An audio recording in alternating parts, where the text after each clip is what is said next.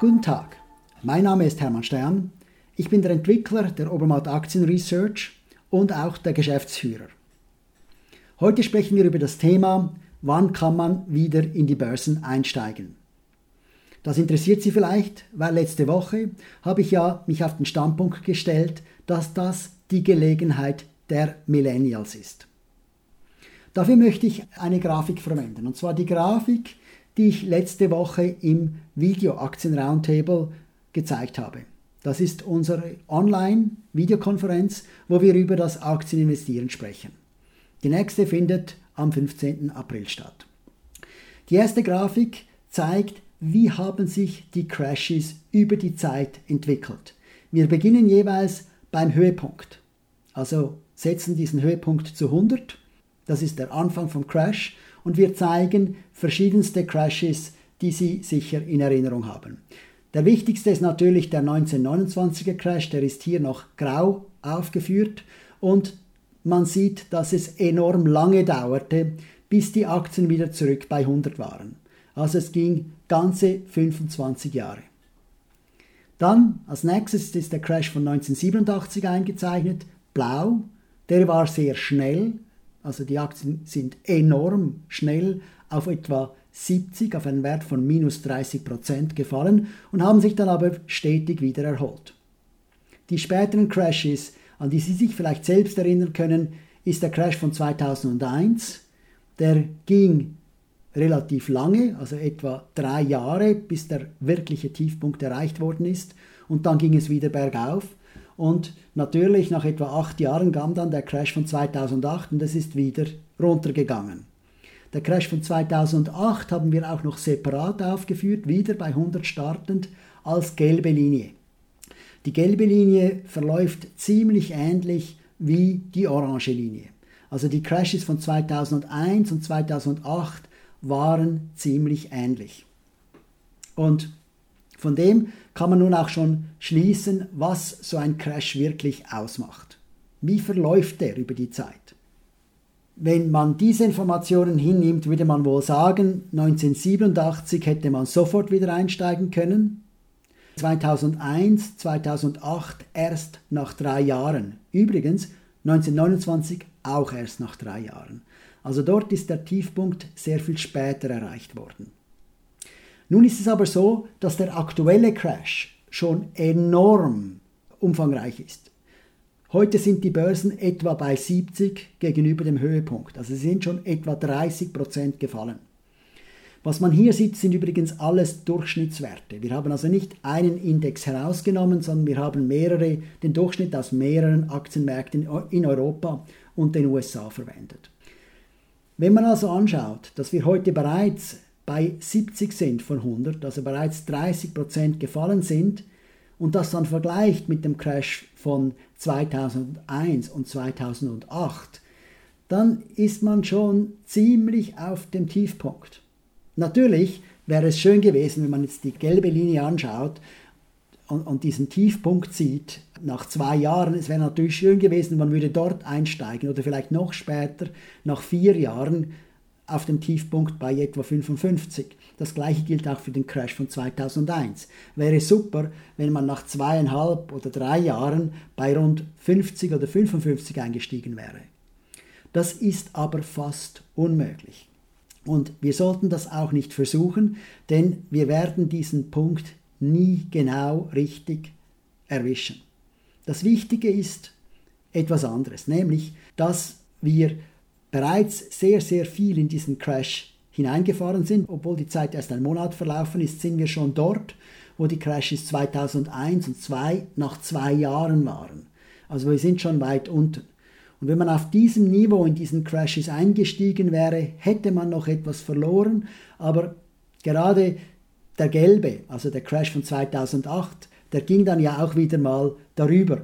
Und von dem her hätte man vermutlich im Portfolio gar keine großen Verluste erkennen können. Ich habe deshalb auch noch eine zweite Grafik gemacht. Die zeigt, was man bei diesen Crashes verloren oder verdient hätte, wenn man jeden Monat den gleichen Betrag investiert. Und auf dieser zweiten Grafik sieht man, dass gerade der Crash von 1987 enorm kurz war. Also da hat man schon nach weniger als einem Jahr, nach etwa, ich würde sagen, einem Vierteljahr, bereits eine positive Bilanz ziehen können und dann ging es steil nach oben. Sogar bei den langen Crashes, also bei dem 2001er respektive 2008er Crashes, hätte diese Anlagepolitik, wenn man also bereits äh, nach einem Monat begonnen hätte, obwohl ja die, die Korrektur drei Jahre dauerte, zu einer Situation geführt, wo das Portfolio doch leicht unter 100 war, sich dann aber nach vier bis fünf Jahren bereits ins Positive entwickelt. Und jetzt dürfen wir nicht vergessen von der ersten Grafik, dass wir heute so stark gefallen sind, dass wir uns schon im Jahr 2 bis 3 befinden. Wir können durchaus argumentieren, wenn man nach zwei bis drei Jahren bei diesen Crashes angefangen hätte zu investieren, dann wäre man wohl relativ schnell positiv gewesen, gewesen weil die Aktienmärkte ab diesem Zeitpunkt mehr oder weniger horizontal und dann natürlich nach oben korrigiert haben. Und das ist genau der Punkt heute. Also wir sind so stark gefallen, dass man davon ausgehen muss, dass auch wenn es noch weiter fällt, äh, es nicht mehr viel, viel weiter fallen kann und dass eine Investitionsrunde, die jetzt beginnt, mit größter Wahrscheinlichkeit in den nächsten Monaten oder auch in der nächsten Periode nur leicht negativ sein wird, wenn überhaupt, vielleicht auch schon wieder positiv. Also leicht negativ. Natürlich ist es durchaus möglich, dass wenn man vom heutigen Niveau bei 70 noch weiter runterfällt, wie das 2001 der Fall war, wo die, die Aktienmärkte nach drei Jahren auf etwa 55 waren, dass man dort nochmals 20% verlieren kann. Wenn man aber jeden Monat investiert, bedeutet das auch, dass man einen viel tieferen Durchschnittswert hat und beim Korrigieren sofort Geld verdient. Das war die rein zahlenbasierte Betrachtung. Aber eine viel, viel wichtigere Betrachtung ist nicht, was ist in der Vergangenheit passiert. Diese Crashes sind übrigens grund, grundsätzlich verschieden von dem Crash, den wir gerade jetzt erlebt haben. Denn so etwas hat es tatsächlich noch nicht gegeben. Äh, die letzte Pandemie war deutlich vor 1929. Von dem her können wir nicht messen, was damals mit der Wirtschaft passiert ist. Und deshalb ist die Frage interessant, was passiert in der Zukunft. Und zu diesem Zweck habe ich ein ähm, äh, ein Seminar äh, angehört, auch ein Online-Seminar vom ähm, Center for Economic Policy and Research, CEPR, das darüber diskutiert hat, was wird sich ändern. Und ich hatte die Gelegenheit, ganz zu Beginn dieses Seminars die Frage zu stellen, was hat sich dann heute mit dieser Pandemie so grundsätzlich verändert, dass es nicht mehr nach der Pandemie korrigiert werden kann? Also die Überlegung ist die, natürlich haben wir einen großen Verlust dieses Jahr, große Arbeitslosigkeit und sicher eine große Staatsverschuldung. Aber was bedeutet das dann nach zwei, drei Jahren? Ist es dann nicht so, dass wir einfach zurückgehen können, wo wir waren? Und da sprechen ein paar Punkte dafür, dass es nicht unbedingt genau so sein sollte. Was haben die Ökonomen dazu gesagt, wie die Zukunft aussieht? Nun, einer der wichtigen Punkte war, dass die Globalisierung zurückgeht. Das ist übrigens nicht etwas Neues, das beobachtet man schon seit ein paar Jahren, dass eine Kritik an der Globalisierung aufkommt und dass mit höheren Zöllen die internationalen Handelsströme wieder mehr behindert werden. Das bedeutet auch weniger Reisen. Die Menschen werden weniger unterwegs sein und zwischen Ländern wird weniger Güteraustausch stattfinden. Man denkt auch, dass die strategische Industriepolitik zurückkommt. Also zielgerichtete staatliche Maßnahmen bestimmte Branchen zu fördern. China ist wohl das beste Beispiel, aber das gab es auch schon früher, in, zum Beispiel in den USA mit der Förderung der Raumfahrt, wo man unbedingt schneller sein wollte als die UdSSR. Weniger Globalisierung bedeutet kürzere Lieferzeiten, mehr lokale Produktion. Es bedeutet aber auch mehr Steuern. Wir müssen die Schulden, die jetzt von den Regierungen gemacht werden, auch wieder zurückbezahlen. Das bedeutet aber auch, dass man sich überlegen muss, wo kann man das Geld dann überhaupt ausgeben. Es gibt also eine Frage der Priorisierung. Wollen wir das Geld in die Pensionskassen tun oder mit die Pensionen der älteren Generation finanzieren oder wollen wir es zum Beispiel in Gesundheitsbereich investieren, um Kapazitäten für die Zukunft aufzubauen. Es könnte aber auch zu mehr Solidarität in Europa kommen. Es gibt neuen Initiativen eine Chance. Es gab ein wunderschönes Stichwort dort, ist Europa lebt von der Krise und macht dann auch die größten Fortschritte. Und wir haben jetzt ein Europa, das mit dem Brexit als Chance auch schon von Natur aus enger zusammen ist. Deutschland und Frankreich sind immer schon für mehr Integration gewesen. Jetzt wird auch Italien und vermutlich auch Spanien hinter ihnen stehen, denn Italien braucht Hilfe. Und das könnte bedeuten, dass das europäische Projekt große Fortschritte nach vorne macht. Meine persönliche Schlussfolgerung, wenn ich jetzt dazu höre, ist, es wird mehr Arbeit geben, denn wir müssen ja die Dinge alle jetzt lokal produzieren. Das wird auch mehr kosten, wird aber auch zu einer besseren Verteilung der Einkommen führen. Langfristig sieht es also eigentlich gut aus. Es bedeutet aber auch Inflation. Das heißt, wer verschuldet ist, wird automatisch weniger Schulden haben. Das wird insbesondere auch den, den Regierungen helfen, ihre Schulden wieder abzubauen. Und was auch wichtig ist, ist, dass wenn man Neues aufbaut, also wenn man jetzt zum Beispiel Produktionsstätten in, nach Europa zurück repatriiert, dass man dann auch unter Umständen viel sauberer bauen kann. Also der Green Deal wurde sogar auch in diesem Gespräch erwähnt. Nun, ich bin aus diesem Grund eigentlich positiv. Ich sehe eigentlich äh, sowohl Chancen äh, für die Klimapolitik als auch Chancen für die stagnierenden Märkte in Europa, denn es muss wieder mehr bei uns selbst gemacht werden. Zudem, wenn die Inflation zurückkommt, wird das insbesondere auch den Aktien helfen. Das beantwortet natürlich noch nicht die Frage, die wir uns einleitend gestellt haben. Ist jetzt der richtige Zeitpunkt zum Einsteigen?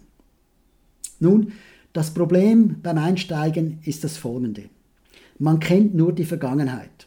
Und ich habe da eine kleine, ein kleines Bild für Sie, das Sie sich vorstellen können.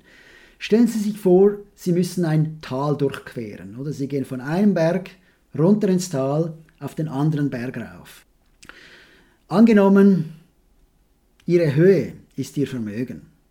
Und wenn Sie jetzt diese, diesen, diesen Abgang beginnen, werden Sie sich sagen, ich muss mir keine Sorgen machen um mein Vermögen. Denn wenn ich hier runtergehe, kann ich auf der anderen Seite wieder raufgehen und ich bin wieder am gleichen Ort wie vorher. Also mache ich das. Nun sieht man aber das andere Ende nicht. Stellen Sie sich vor, es ist dichter Nebel und das Einzige, was Sie sehen nach ein paar Schritten, es geht steil bergab. Und wie das auch bei Bergen so ist, wenn sie runtergehen, gibt es immer wieder ein paar Steine, ein paar Felsen vielleicht dazwischen, wo es wieder ein bisschen rauf geht und dann geht es wieder runter und dann geht es wieder ein bisschen rauf. Es ist ja nicht linear. Und jedes Mal, weil es ja so ein dichter Nebel ist, oder wenn Sie so einen Stein sehen, ein kleiner Weg, der wieder ein bisschen nach rauf geht, werden Sie vermutlich denken, wir haben das Tal erreicht. Aber es geht noch einmal weiter herunter. Mit anderen Worten werden sie jedes Mal enttäuscht. Und äh, genau das passiert in jedem Abschwung. Sie werden immer solche Zwischentäler finden, die auch wieder korrigiert werden nach oben. Und dann kann es weiter runtergehen. Und ganz, ganz unten sind sie eigentlich erst dort, wenn sie total verzweifelt sind. Sie haben so viel mal gehofft, dass sie schon unten sind. Und weil es Nebel ist, wissen sie ja nicht, wo sie wirklich sind dass wenn es dann beim dritten, vierten oder fünften Mal runtergeht, dass sie dann vermutlich keinen Mut mehr haben, wieder einzusteigen. Und sie merken gar nicht, dass der nächste Aufstieg eigentlich einer ist, der langsam nach rauf, wieder hinaufgeht, hinauf auf die gleiche Höhe. Und genau so ist es beim Aktieninvestieren. Wenn Sie jetzt da fieberhaft auf die Börse schauen und versuchen herauszufinden, fällt es jetzt noch mehr oder nicht, werden Sie die Antwort nie finden. Es ist absolut unmöglich. Die erste Grafik hilft Ihnen aber. Sie sehen, dass wir heute schon enorm viel gefallen sind.